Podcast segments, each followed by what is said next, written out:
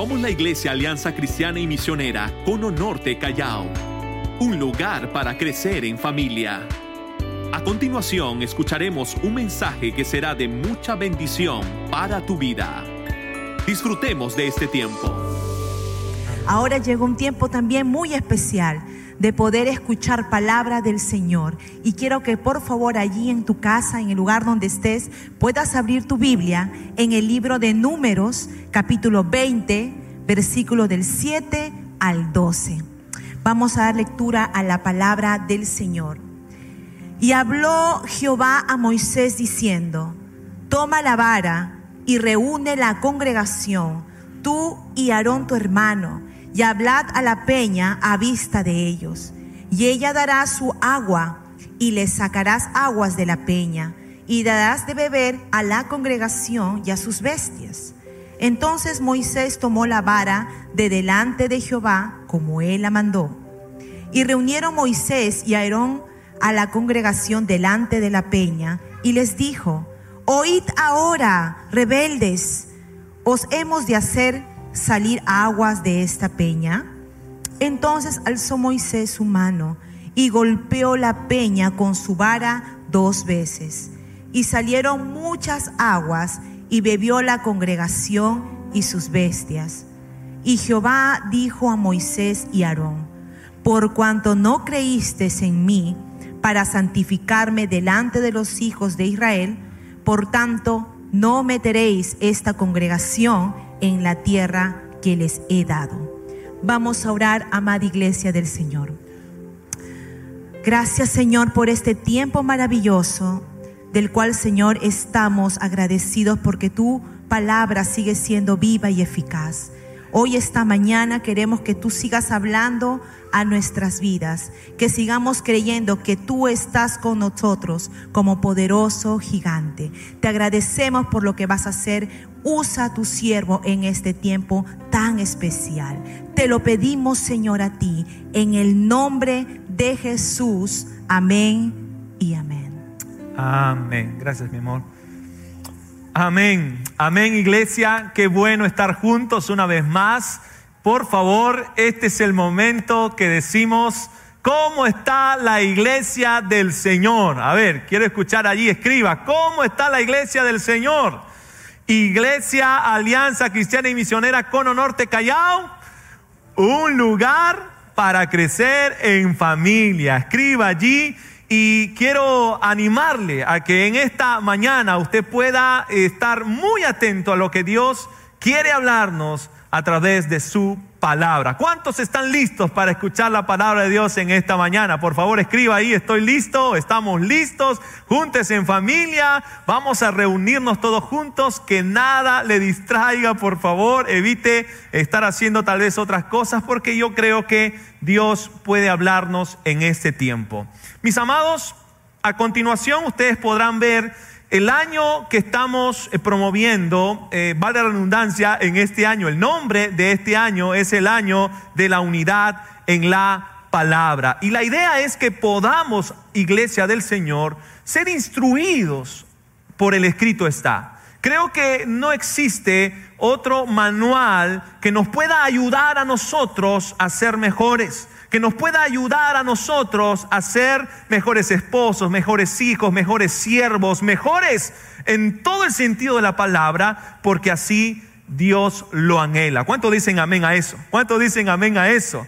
Por esa razón, Hemos estado de manera detallada nuestro pastor Antonio Rojas, a quien le agradezco por el privilegio que me da de poder compartir el mensaje en esta mañana. El 3 de enero eh, usted ha podido eh, eh, disfrutar del año de la unidad de la palabra, un mensaje introductorio. El 10 de enero, la visión en Génesis. El 17 de enero, la visión en Éxodo. El 24 de enero, el domingo pasado, estuvimos hablando de la visión en Levítico. Y hoy vamos a estar tratando la visión, la visión en números. A manera de introducción, permítame permítame mencionar lo siguiente. Números, números, tiene este nombre o título principalmente por los dos censos que se hicieron al pueblo de Israel. mencionados en los capítulos 1 al 3 y en el capítulo 26 donde se menciona el segundo censo. Básicamente este libro, mis amados hermanos, nos presenta las experiencias trascendentes que vivió el pueblo en el desierto de Sinaí. Hasta aquí podríamos eh, resumir los eh, cuatro libros, eh, el día de hoy, el cuarto libro del Pentateuco, podríamos, podríamos resumir con lo siguiente, Génesis, cómo nació Israel, Éxodo, cómo surgió Israel, Levítico, cómo se santificó Israel y Números, cómo se encaminó, cómo se encaminó Israel. Escuchen, Números, es impresionante la, la narrativa que usa el autor, sorprendentemente, de cómo Dios guía a su pueblo soberanamente en el desierto. Pero también, note esto por favor, pero también cómo este, su pueblo, su pueblo, se comporta o responde eh, frente a su dirección, frente a su propósito, frente a su voluntad. Diríamos que el tema principal es la fidelidad, la fidelidad y la justicia y la justicia de Dios. Escuche, el pueblo estaba al pie del Sinaí, estaba al pie del Sinaí y había recibido todas las instrucciones, todas las instrucciones, como dijo el pastor Antonio, había recibido eh, el manual de, santidad, que es el libro de Levítico, y todas las normas y todas las leyes que, que hemos desarrollado la semana pasada, y ya el pueblo estaba listo. Ya el pueblo estaba ciertamente equipado. ¿Qué faltaba ahora? Poner en práctica, poner en obra poner por obra lo que habían recibido de parte de Dios frente a todas las indicaciones muy precisas y que simplemente había que obedecer, había que poner en práctica. ¿Saben? Números, números viene del hebreo, viene del hebreo Wayedaber, Wayedaber, que significa y él habló. Escucha, y él habló, pero también conocido como Bet Mitbar, que significa en el desierto, en el desierto. Escuche bien, números, números vivifica o establece claramente el cuidado, escuche, el cuidado y la protección de Dios con su pueblo, para su pueblo, durante el trayecto en el desierto. Pero también menciona asertivas o necesarias consideraciones que el pueblo tenía que seguir para así alcanzar, para así alcanzar lo que Dios les había prometido desde los patriarcas, desde los patriarcas, una tierra que fluye leche y miel. Esa era la promesa. Pregunta, ¿Dios había faltado a su promesa? ¿Dios había faltado a su promesa? No. Dios les había prometido, Dios les había eh, dicho claramente lo que ellos alcanzaría, alcanzarían al final de, la, de su travesía. Tres grandes temas que podría resumir este precioso libro de números. Número uno, la preparación del pueblo antes de empezar su travesía en el desierto. Eso nos habla de la confianza en Dios Segundo, el peregrinaje en el desierto, en los capítulos 10 y 21, que eso nos habla de la incredulidad y rebelión del pueblo. Número tres, un pueblo que comienza, un, nuevo comienzo, perdón, guiada o liderada por Josué en los capítulos del 22 al 36, que nos habla de que Dios siempre cumple sus promesas. ¿Cuánto dicen amén a eso? Dios cumple siempre sus promesas. Si usted lo cree, dígalo ahí. Dios siempre cumple sus promesas. Escuche, es importante mencionar también que el relato de números, el relato de números, eh, el relato histórico de números es solo el primer año y el último. El primero y el último. Pues los años no mencionados son básicamente de la deambulación del pueblo a causa de su desobediencia y falta y falta de fe. Muy bien, dicho esto de manera contextual, la pregunta es, ¿cuál fue la visión de Dios en números? ¿Qué esperaba Dios en números para su pueblo? Y aquí hay tres cosas que yo quiero compartir rápidamente en esta mañana. Número uno, Dios esperaba un pueblo unido, un pueblo unido. Dios esperaba un pueblo leal, un pueblo leal. Dios esperaba un pueblo obediente. Repito, Dios esperaba un pueblo unido. Dios esperaba un pueblo leal y Dios esperaba un pueblo obediente. Esa era la visión de Dios en números. Punto número uno, un pueblo unido. Cuando vamos a números capítulo 1 del 18 al 19, permítame por favor leer en el versículo 18 y dice, y reunieron a toda la congregación en el día primero del mes segundo y fueron agrupados, note esto por favor, agrupados por familias, según las casas de sus padres, conforme a la cuenta de los hombres por cabeza de 20 años arriba. Como Jehová lo había mandado a Moisés, los contó en el desierto de Sinaí. Números 1, 45 y 46 y todos los contados de los hijos de Israel por las casas de sus padres de 20 años arriba, todos los que podían salir a la guerra en Israel. Fueron todos los contados 603 mil 550. Mira, mira el ejército que se había conformado. Y aquí no estaban contados los levitas, los sacerdotes, solamente el, ejército preparado para eh, pelear en caso sea necesario. Números 1, 45, 46. Los hijos de Israel, dice, los hijos de Israel acamparán toda, cada uno en su campamento y cada uno junto a su bandera por sus ejércitos. Perdón, 52 al 54. Pero los levitas acamparán alrededor del tabernáculo del testimonio para que no haya ira sobre la congregación de los hijos de Israel y los levitas tendrán, esta era la misión de los levitas, tendrán la guarda del tabernáculo del testimonio. E hicieron, esto es importante notar, e hicieron, verso 54, e hicieron los hijos de Israel conforme a todas las cosas que mandó Jehová a Moisés así lo hicieron. Por favor, mire la figura de la organización del campamento. La organización del campamento. Esto de verdad me, me, me sorprende mucho porque de manera muy estratégica se habían conformado las tribus, las familias. Recuerda lo que dijimos hace un momento, lo que leímos hace un momento. Estaban agrupados por familia, los jefes de familia, los principales estaban al mando de esas familias. De hecho, que es increíble que, que además de que estaban muy correctamente ubicados estratégicamente, había un tipo de llamado para congregar a las familias.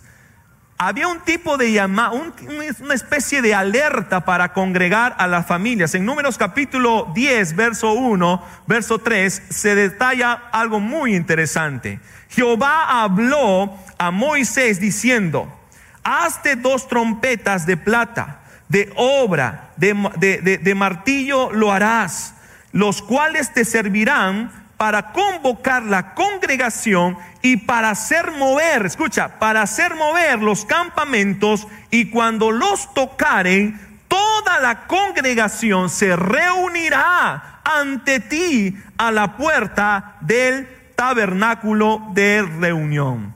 El capítulo 1 de Números, del verso 20 al 43, detalla toda la organización, cómo tenían que estar organizados las familias en el campamento. El tabernáculo de reunión estaba allí, por supuesto, ustedes eh, recordarán que eso representaba a la presencia de Dios y los encargados de eh, cuidar eh, ese, ese ambiente eran precisamente los levitas y los sacerdotes. Ahora, escuche.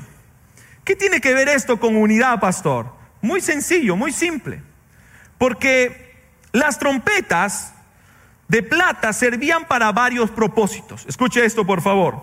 Convocar a la congregación para la reunión, para la reunión delante del tabernáculo. Se sonaba la trompeta y por supuesto todos venían, ¿verdad? Todos venían a congregarse. Segunda razón, reunir a los principales de los tribus de ante Moisés. Había un tipo de trompeta y por supuesto todos los jefes los de las tribus, de las familias, tenían que estar en esa reunión para una indicación importante. Tres, indicar a las tribus acampadas, y esto es fundamental que, podamos eh, apreciar, reindicar a las tribus acampadas al este del campamento el momento de ponerse en marcha. Es decir, la, trompeta sonaba, era el momento para moverse, era el momento para ir juntos, era el momento para avanzar.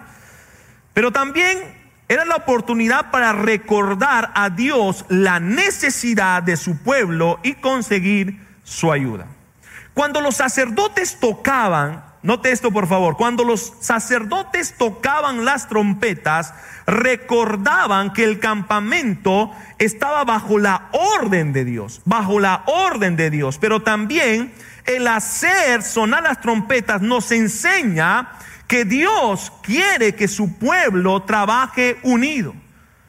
Dios quería que su, su, pueblo no solamente esté estratégicamente muy bien organizado, sino que también se perciba unidad, se perciba unidad. Escúchame, y esto básicamente para llevar a cabo la obra espiritual que Dios por medio de Moisés les encomendó. Es increíble notar, es increíble notar o recordar que la segunda venida de Cristo, escucha esto, que la segunda venida de Cristo estará acompañado del sonido de trompetas. Y un día, como estamos aquí en la tierra, unidos como una sola iglesia, lo estaremos por toda la eternidad. En 1 Tesalonicenses capítulo 4, 16 y 17 dice, porque el Señor mismo con voz de mando, con voz de arcángel y con trompeta de Dios, descenderá del cielo y los muertos en Cristo resucitarán primero. Luego nosotros, lo que vivimos, los que hayamos quedado, seremos arrebatados juntamente con ellos en las nubes para recibir al Señor en el aire y así estaremos siempre con el Señor. Una iglesia, la iglesia del Señor será arrebatada y estaremos perennemente con Él. ¿Cuántos dicen amén? ¿Cuántos creen en esa promesa? Amén. Unidos, unidos, mis hermanos. Ahora, ahora escuche, el plan de Dios, el plan de Dios siempre fue conservar a su pueblo santo, pero también a que aprendan a caminar en unidad. Los censos, los censos guiados por Dios, no solo representaron la oportunidad de equiparlos de manera muy organizada, sino también era la ocasión maravillosa, mis hermanos, para establecer o provocar unidad entre todos. Por eso es que dice, y fueron agrupados por familias. Era interesante ver cómo todos tenían que avanzar siempre en la dirección correcta. Cuando había que moverse guiados por Dios, todos debían de caminar como un solo ejército, un solo pueblo, como una sola familia. Pues no solo es, escuche, no solo es estar juntos, sino desafiarnos a vivir unidos, ya que de esa manera se puede alcanzar mayores y mejores cosas para Dios. ¿Cuántos dicen amén? Una cosa es andar de manera solitaria, pero otra cosa es ser un solo cuerpo, parecer un solo cuerpo, una sola familia. Solo así en el Señor podemos alcanzar grandes cosas para la gloria y honra de su santo nombre. Romanos capítulo 12, verso 4 y verso 5 dice, porque de la manera porque de la manera que en un cuerpo tenemos muchos miembros, pero no todos los miembros tienen la misma función, así nosotros, siendo muchos, somos un cuerpo en Cristo y todos miembros los unos de los otros. Uno, un cuerpo en Cristo, uno solo.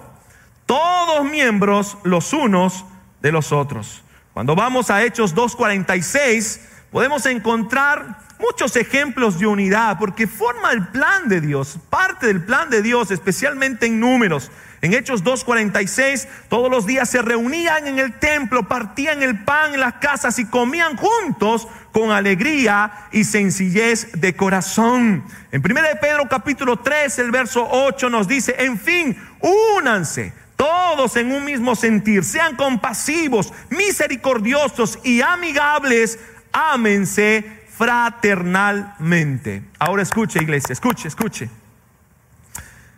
En la iglesia Alianza Cristiana y Misionera del Cono Norte Callao, si algo hemos dicho siempre es que somos, diga conmigo ahí, que somos una sola iglesia. Una sola iglesia, una sola familia, una iglesia extendida en ocho congregaciones y contando la central nueve ahora no podemos decir, no podemos decir que yo solo soy, no sé, pues de zona 1, zona 2, zona 6. No, yo soy de la iglesia del Señor en Cono Norte Callao. Somos una sola iglesia. De ahí que tiene mucho sentido las arengas que, que promovemos, ¿sí o no? ¿Cómo está la iglesia del Señor? ¿Cómo respondemos? En victoria. Cuando decimos eh, eh, Iglesia Alianza Cristiana y Misionera Cono Norte Callao, un lugar para crecer en familia, ¿de verdad? Son arengas intencionales que tienen, como propósito unirnos, tiene como propósito unificarnos. No significa que no haya diferencias, no significa que de pronto podemos diferir de algún aspecto que tenga que ver tal vez de forma. Y como hemos dicho en el seminario, en temas de fondo que tenga que ver con la palabra del Señor, vamos en una sola dirección. Vamos caminando juntos, tomados de la mano, dispuestos a hacer cosas extraordinarias para Dios. ¿Cuánto dicen amén a eso? Por esa, es, por esa razón, tú y yo, en medio de este tiempo en la que estamos viviendo, en un mundo que promueve la independencia, la autosuficiencia, tenemos que librarnos de eso. Si tú y yo hemos entendido la palabra, si tú y yo estamos convencidos plenamente que Dios puede hacer en nosotros, unidos, grandes cosas, pues ¿qué haces trabajando solo? ¿Qué haces buscando hacer las cosas a tu modo? ¿Qué haces, mi hermano? Yo creo que Dios siempre va a mirar con agrado cuando la iglesia se une. Esto no solamente tiene que ver con la iglesia, eso tiene que ver con la familia. Puedes tú tener una gran o numerosa familia, pero no necesariamente estar unidos. Esto tiene que ver con una organización, con un trabajo. Pueden estar juntos ahí, pero no necesariamente unidos. De hecho, cuando, cuando yo pienso en eso o recuerdo eso, yo me pregunto a mí mismo, ¿estoy realmente unido en un solo corazón? ¿Estoy realmente unido en un solo corazón? Mire, qué interesante porque cuando miramos la figura de la, distribución eh, por familias eh, eh, en números, observamos cómo nosotros estamos organizados, hermanos. Qué, qué, bendición. Usted mira la siguiente imagen, ahí encontramos las casitas pequeñas y tenemos la iglesia central y todos estamos en sinergia, todos estamos unidos, todos, todos gritamos a viva voz que somos una iglesia que adora a Dios y se multiplica estratégicamente ganando y restaurando familias completas para Cristo. Hermanos, estamos unidos en esa, en esa visión. No podemos decir, no, yo tengo mi, mi propia visión. No, no, no, no. Los pastores hemos aprendido y cada martes lo reforzamos, y esto es lo que usted tiene que saber, lo reforzamos, un mismo corazón, un mismo sentir, unidos. Nadie tiene su propio plan. Trabajamos un plan anual cada, cada, cada año, a inicios de, o a fines del año anterior, trabajamos un plan y lo desarrollamos, lo compartimos. De hecho, en el seminario de líderes eh, eh, hemos disfrutado de eso. Sin lugar a dudas, Dios nos está, nos está encaminando para trabajar unidos, no solo juntos, sino unidos. Gracias a Dios porque tenemos una visión clara, iglesia. ¿Cuánto dicen amén? Una visión clara, una estrategia definida, un equipo idóneo, considerando que cada vez más buscamos tener o fortalecer una cultura organizacional fuerte. Qué lindo, mi hermano. Piensa por un instante. ¿Estás unido? ¿Te sientes parte? Es decir, muestras intencionalmente que quieres trabajar unido o unida. Porque no siempre pasa eso en las familias. De hecho, que alguien dice, no, pero yo, yo, yo pienso así. Y claro está que eso puede ser muy peligroso.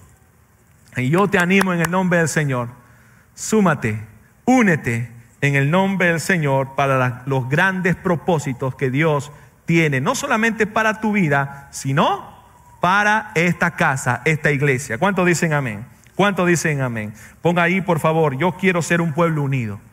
Yo quiero ser un pueblo unido. Segundo, un pueblo leal.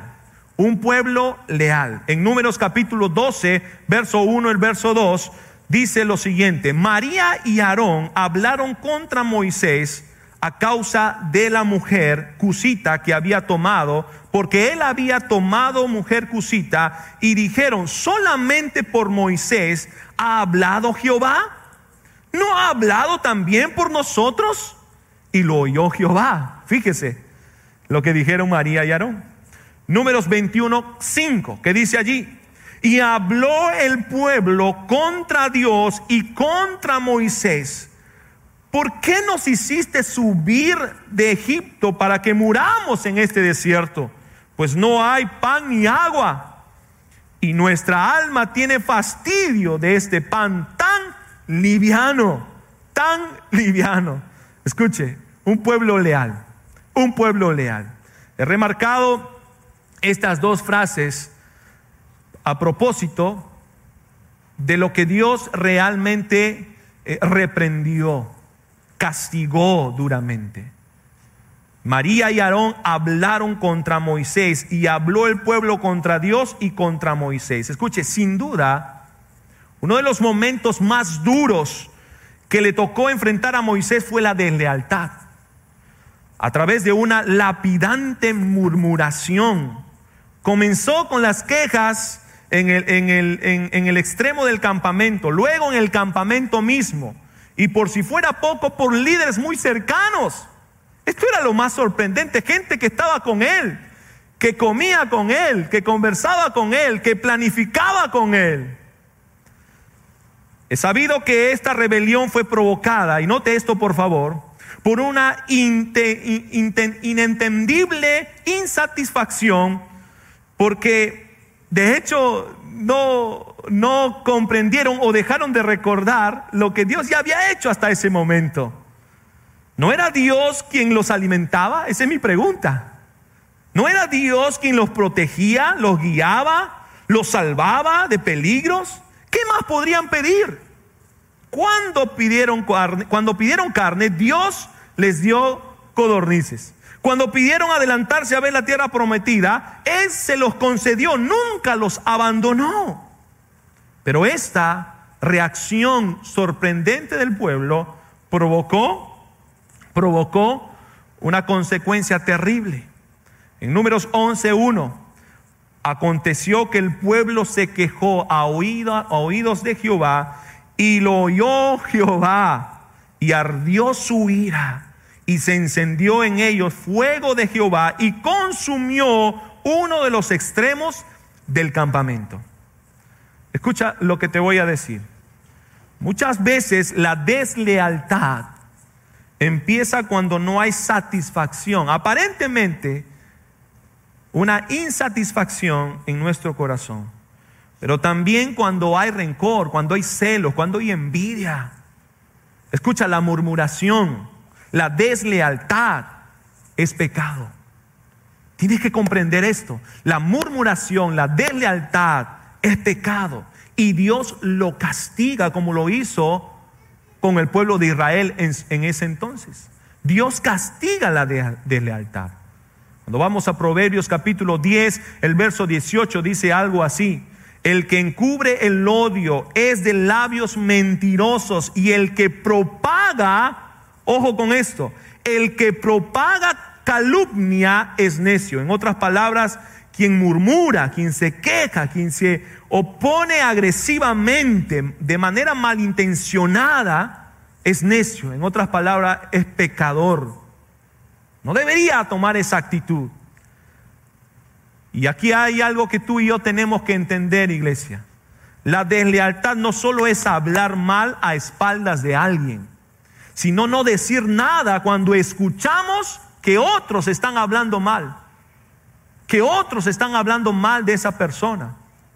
E, eso es deslealtad, porque alguien diría por ahí, pastor, pero yo no hablo nada, no hablo mal, mal eh, de nadie, no digo eh, nada ofensivo de nadie. Yo, yo no tengo rencor en mi corazón, yo le felicito por eso.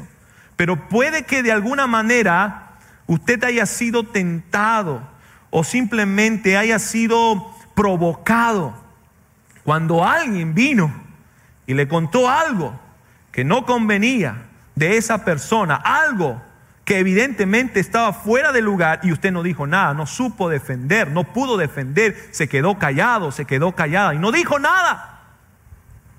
Y muchas veces la justificación es, ah, mejor no me meto en este problema, allá con él, allá con ella. Y esto es sumamente peligroso, mis amados. Un pueblo leal, escuche, un pueblo leal es lo que Dios anhela, es lo que Dios quiere. Un pueblo fiel. La rebelión, de lealtad o queja del pueblo podría resumirse en los siguientes motivos. Note esto, por favor. Queja por no comer carne. Querían, querían carne a la parrilla, estos cabezones, como bien diría el pastor Samuel. Querían, querían, apreciaban eh, más aquello que en ese momento no tenían. Cuando Dios ya les había dado tanto maná, tanta bendición. Y esto nos habla de la murmuración en contra de la provisión de Dios. Ten cuidado de pedir más a Dios cuando no estás disfrutando de lo que Él te ha dado. Yo quiero más, yo quiero más, puede que tú estés diciendo. Y la pregunta, y Dios puede que te responda, ¿para qué quieres eso? ¿Para qué quieres? Y miren, Dios eh, respondió al capricho del pueblo en ese entonces. Esto es sorprendente. Y esto con su con, su, con, una codicia insaciable, con, ese, con, esa, con esa búsqueda incesante de comer hasta hartarse, se murieron. A algunos se les olvidó llevar la carne a la parrilla, simplemente se lo comieron crudo y murieron por una plaga. Dios muchas veces, y escuchen lo que voy a decir, a veces provoca o responde algunos caprichitos, pero para enseñarnos a que eso es lo que no deberíamos pedir. Y tenemos que aprender muchas veces a la mala para entender que Dios siempre buscará cubrir nuestras necesidades más que nuestros caprichos. Segundo, queja por la esposa de Moisés, María y Aarón.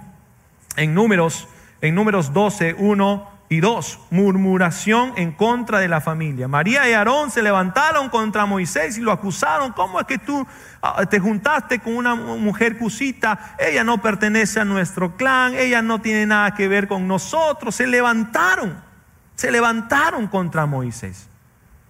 Y esto fue realmente sorprendente. ¿Y sabe por qué? Porque María y Aarón eran sus hermanos. Era gente muy allegada a Moisés, por supuesto. Y esto, esto nos hace recordar que es muy común que en la familia, ¿verdad? Se pelean y hasta pueden llegar interminables, pueden llegar hasta interminables peleas a causa de la murmuración en la familia. Pastor, eso pasa en mi familia. Eso no pasa en mi familia, sí pasa. Y esto es muy peligroso. Busquen la armonía por esa razón. Acomodé lugar perdonen y pidan perdón. Si hay algo que tienen que ponerse a cuenta en su familia en este momento, hágalo. Si tienes que llamar a alguien que de pronto está lejos, en otro lugar, en otro país, pues habla, busca resolver las cosas como Dios quiere que podamos resolver. No murmures, no contagies tu murmuración con otro. Tercero, queja por la tierra prometida. Los doce espías, ¿te acuerdas? En números 13 del 25 al 28. Murmuración en contra de los planes de Dios. Esto, esto es muy interesante. Porque no es que Dios les dijo, miren, ¿saben qué? Me dan tanta pena, así que no se preocupen. Vayan, vayan, vayan a mirar este, la tierra prometida. Dense el gustito. No fue precisamente una indicación de parte de Dios, sino nuevamente, así como con la carne, fue aceptar, entre comillas, ese capricho para ir a mirar la tierra prometida. Y la verdad es que una vez más decepcionaron con su actitud. Los planes de Dios, escúchame bien, los planes de Dios se cumplen conmigo o sin mí, contigo o sin ti. Nunca cuestiones, nunca cuestionemos sus planes. Tal vez lo que estás viviendo tan solo es parte del proceso. Nunca cuestiones los planes de Dios. No murmures lo que Dios ya estableció para tu vida. No murmures con lo que Dios ya te dio, tal vez sea un trabajo, tal vez sea un ministerio, tal vez sea una iglesia, tal vez sea eh, familia, eh, lo que Dios te dio. O lo que Dios todavía está por darte. Y uno dice, ay, pero yo no quisiera eso. Ay, pero Dios le doy una ayudadita a Dios. No, no, no, no, no funciona así. Los planes de Dios se cumplen. ¿Cuántos dicen amén a eso? Y cuarto, queja por el liderazgo de Moisés y Aarón, la rebelión de Coré, el levita. En números 16, del 1 al 5, murmuración en contra de la autoridad. Y esto es mucho más peligroso todavía. Escúchame bien. Coré cuestionó, ¿cómo que, cómo que Moisés y Aarón? En, resumidas cuentas, en pocas palabras, ¿cómo que, que Moisés y Aarón solamente pueden guiar al pueblo? ¿Cómo, cómo no? Además, nosotros también podemos. Fue, fue a grosso modo lo que dijeron. Escúchame, escúchame. Vivir bajo la sombra de la autoridad, escúchame bien, vivir bajo la sombra de la autoridad siempre es lo mejor. Respeta lo que Dios estableció. Ten, ten, eh, te libra de, malos, de, de varios males, de grandes males. Nunca podrás vivir como llanero solitario, nunca. Aquellos que dicen, yo solo obedezco a Dios y punto. Pregunta, ¿quién estableció a papá? ¿Quién estableció a mamá? ¿Quién estableció a tu jefe? ¿Quién estableció al presidente? ¿Quién estableció a, las autoridades en la iglesia, a tu pastor? ¿Quién lo estableció? ¿El diablo? No. Dios lo estableció. ¿Cuántos dicen amén a eso? Dios lo estableció. Por esa razón, tu deseo, mi deseo debe ser siempre vivir bajo la sombra de su autoridad. Porque eso nos conviene, mi hermano. Eso nos conviene, es para nuestro bien. El pastor Juan estuvo hace un momento conmigo y yo recuerdo con mucho aprecio las veces que él me decía, Paul, tranquilo, despacio. Eh, mira, eh, si queremos, si quisiéramos que tú puedas establecer una relación con Siloé, pero este es el momento para esperar. Tenemos planes con ustedes. Y de hecho que no vaya a pensar que yo en ese momento yo celebré, este, yo salté, dije gloria a Dios. No, no, me costó, pero sabía que era lo mejor. Sabía que me convenía. Por eso yo siempre le estoy agradecido a él, al pastor Antonio, por supuesto, y a todos aquellos que estuvieron alrededor mío en ese momento. Vive bajo la sombra de la autoridad. Ponga allí, ponga allí. Yo quiero vivir bajo la sombra de la autoridad. Y cuando digo sombra, no es que nosotros estemos ahí para asustarte, para acusarte, para condenarte. No, no, no, no, esa no es nuestra labor. Nuestra labor es ayudarte. Nuestra labor es guiarte. Y por supuesto, siempre le estamos pidiendo sabiduría al Señor para ese propósito. Un pueblo leal, números 14, 11. Y Jehová dijo a Moisés, ¿hasta cuándo me ha de irritar este pueblo? Dios ya estaba cansado. De hecho que ya no era la primera vez, sino varias veces. ¿Hasta cuándo no me creerán? Dice, con todas las señales que he hecho en medio de ellos. El pueblo se olvidó, mi hermano, de las grandes cosas que Dios ya había hecho por ellos. Por lo tanto, dejaron de confiar en Él. Simplemente se inclinaron en buscar su propio bienestar, olvidando que Dios es misericordioso, pero también es un Dios justo. Era increíble escuchar a todos allí que deseaban regresar a Egipto. Eso fue sorprendente. Buscaban regresar. Mejor estábamos allí. Mejor estábamos allí.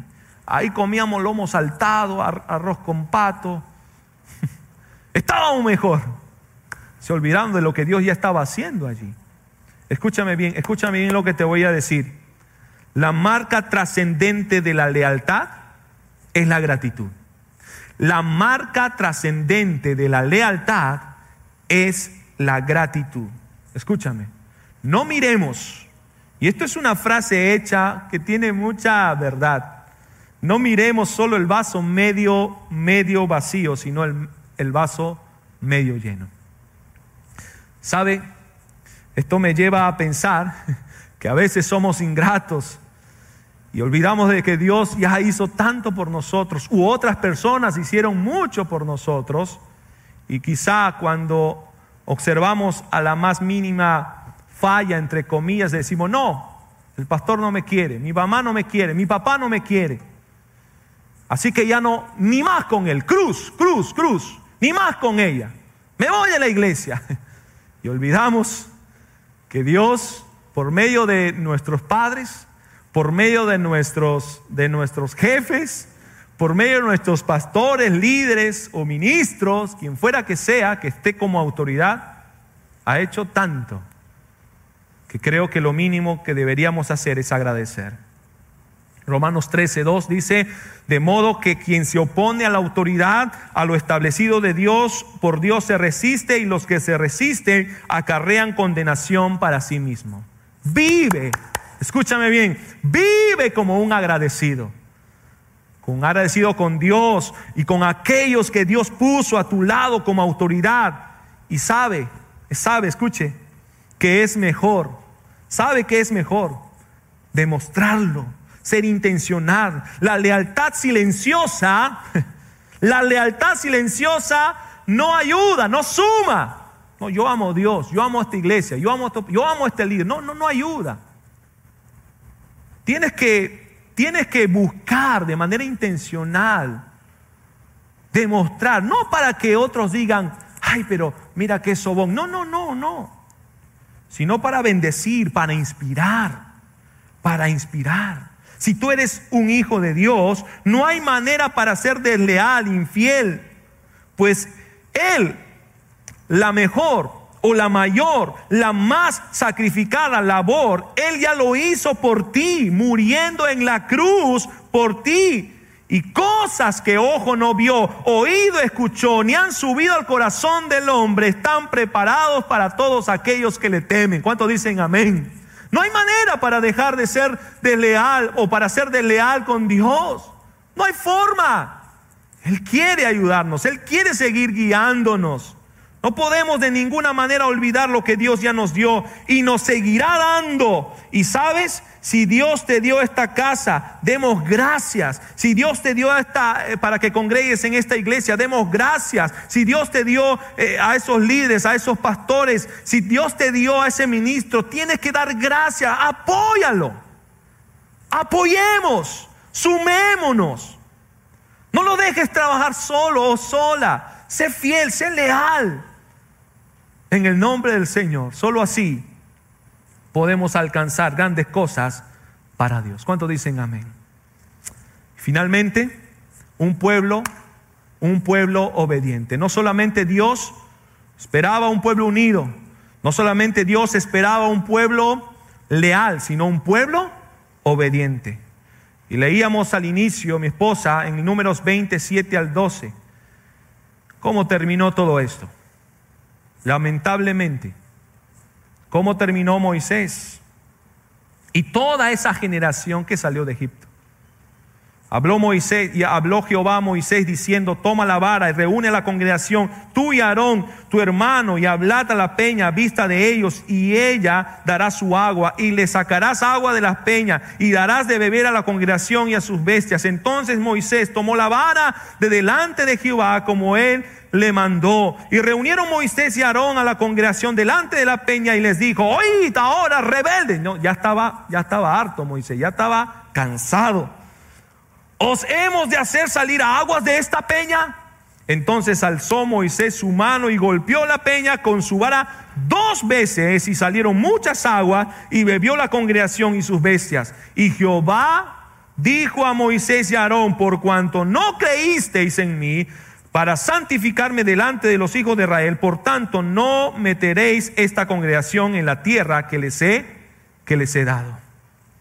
Escúchame, en números 20, 12 dice, por cuanto no creíste en mí, para santificarme delante de los hijos de Israel, por tanto, no meteréis a esta congregación en la tierra que les he dado. Algunos, escuchen, algunos consideran que esta situación lamentable donde Moisés y Aarón no obedecieron, porque la orden de Dios fue, tienes que hablar, nada más.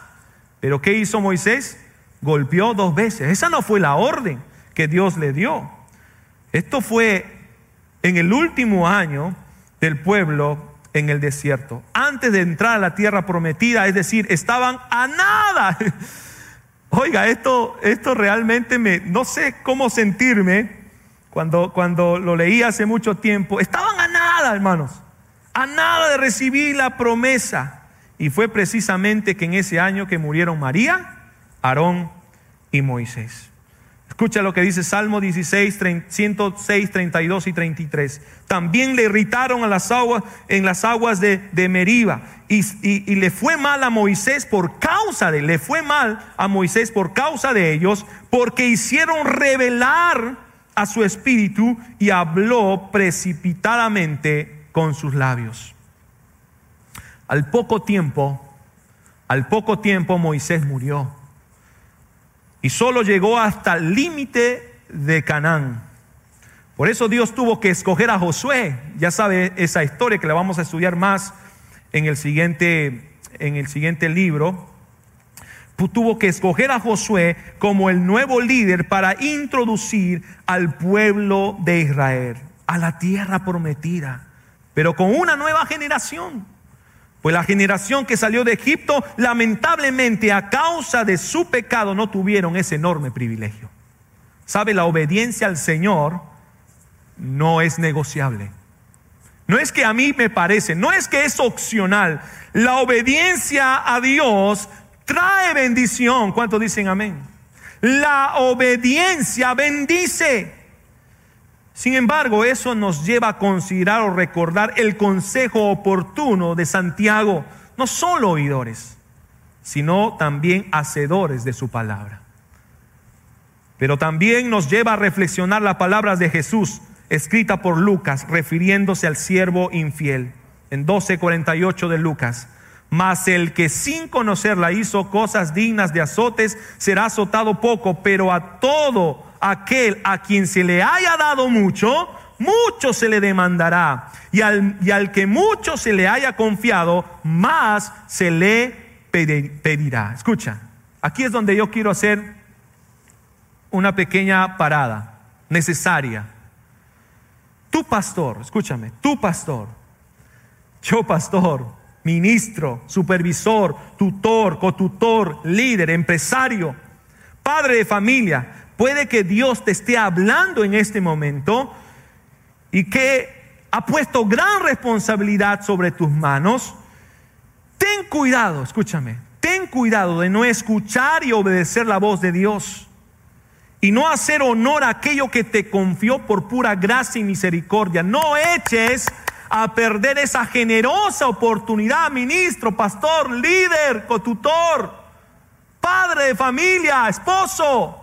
No eches a perder esa generosa oportunidad. Si algo puedes hacer en esta hora tal vez es pedir perdón por no saber aprovechar lo que ya tienes o lo que ya tenemos o lo que eres. Escúchame, te animo a renunciar completamente a tus derechos y sométete a Dios. Ríndete a Él completamente. Dale lo mejor de ti. No te justifica, justifiques. Aprovecha bien tu tiempo y verás cómo por tu obediencia, escucha esto por favor, por tu obediencia la gloria de Dios derramará sobre, se derramará sobre tu vida en el nombre del Señor. ¿Cuánto dicen amén a eso? La gloria de Dios se derramará sobre tu vida. Tu amigo que no conoces a Cristo y estás obedeciendo otras voces, te invito a que tú le entregues completamente tu corazón su tu corazón a Él, ríndele toda tu vida y vive en obediencia a su palabra. Conclusión, conclusión. Dios hace y puede hacer cosas extraordinarias en nosotros y a través de nosotros cuando estamos unidos. Cuando dicen amén a eso. Dios hace y puede hacer cosas extraordinarias en nosotros y a través de nosotros cuando estamos unidos. Dos, cambia tu manera de pensar y de actuar para vivir siendo leal a Dios siempre y a lo que Él estableció. Y tercero, la obediencia total, no la parcial, trae bendición, pues fiel es el que prometió fiel es el que prometió. ¿Cuántos dicen amén a eso? Termino con la bendición sacerdotal. En números 6, 22 y 27, o al 27. Jehová habló a Moisés diciendo, habla a Aarón y a sus hijos y diles, así bendeciréis a los hijos de Israel, diciéndoles, Jehová te bendiga y te guarde. Jehová haga resplandecer su rostro sobre ti y tenga de ti misericordia. Jehová alce sobre ti su rostro y ponga en ti paz. Y pondrán mi nombre sobre los hijos de Israel y yo los bendeciré. Escucha, escucha lo que te voy a decir. Esta es una práctica que hasta ahora, eh, eh, valga la redundancia, se practica. Por la mañana y por la tarde el sacerdote ofrecía el incienso en el altar del mismo nombre. Después de hacerlo, bendecía al pueblo con estas palabras. Y esto es interesante, porque cuando uno lee las cartas paulinas, ¿cómo empieza Pablo? Gracia y paz. Gracia y paz. La palabra paz en hebreo es shalom. Shalom. Ahora escucha, escucha lo que te voy a decir. Nosotros no necesitamos de un sacerdote ahora, pues el sumo sacerdote por excelencia prometió bendecirnos ahora y por toda la eternidad. Es más, ya lo hizo con su salvación tan grande demostrado en la cruz del Calvario. Y sus promesas, escuche bien, y sus promesas son inmutables, son indisolubles. Si Él lo prometió, Él lo va a cumplir. ¿Cuánto dicen amén? Si Él lo prometió, Él lo va a cumplir. Déjate envolverte en sus brazos y su gloria, su poder sus maravillas, su amor, su paz se derramará sobre tu vida. ¿Cuántos quieren eso hoy? ¿Cuántos anhelan eso hoy? ¿Cuántos quieren decir, Señor, yo vengo ante ti, rindo todo mi corazón? Señor, tú has prometido bendecirme. Yo vengo ante ti, yo vengo ante ti, Señor, porque yo sé que tú eres el único camino, la verdad y la vida. Escúchame, pero hay una condición. ¿Tú quieres la bendición de Dios? ¿Tú quieres la bendición de Dios? ¡Ey! ¿Cuántos quieren la bendición de Dios? Tienes que ser un pueblo unido. Tienes que ser un pueblo leal. Pero también tienes que ser un pueblo obediente. Amén.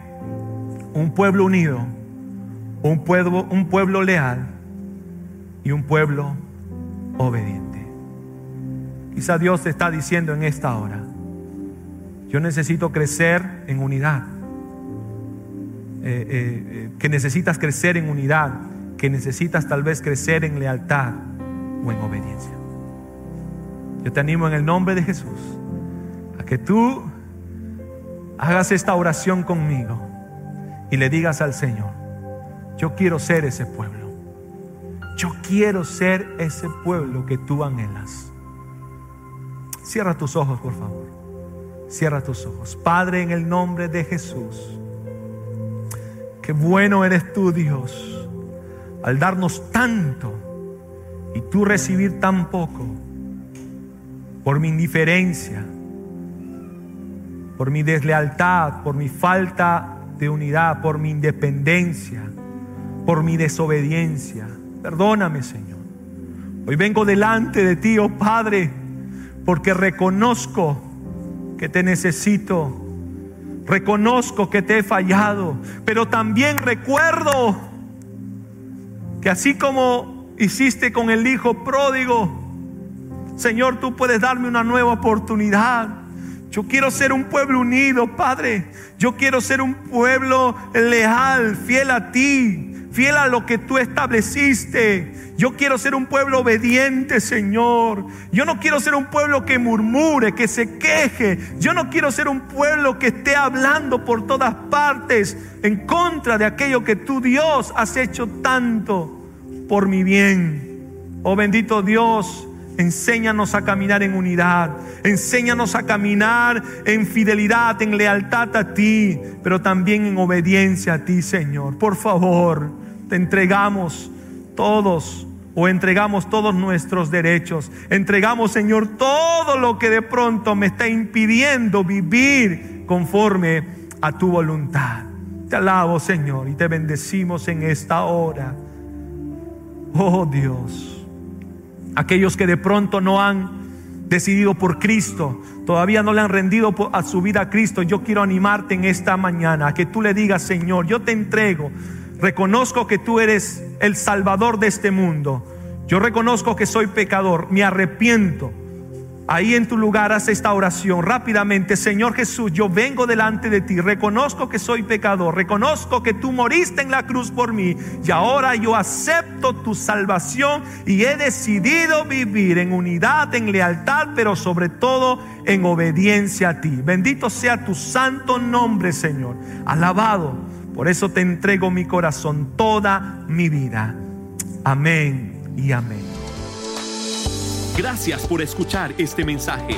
Recuerda que para estar en contacto con nosotros, puedes visitar todas nuestras redes sociales. No te olvides de compartirlo. Dios te bendiga.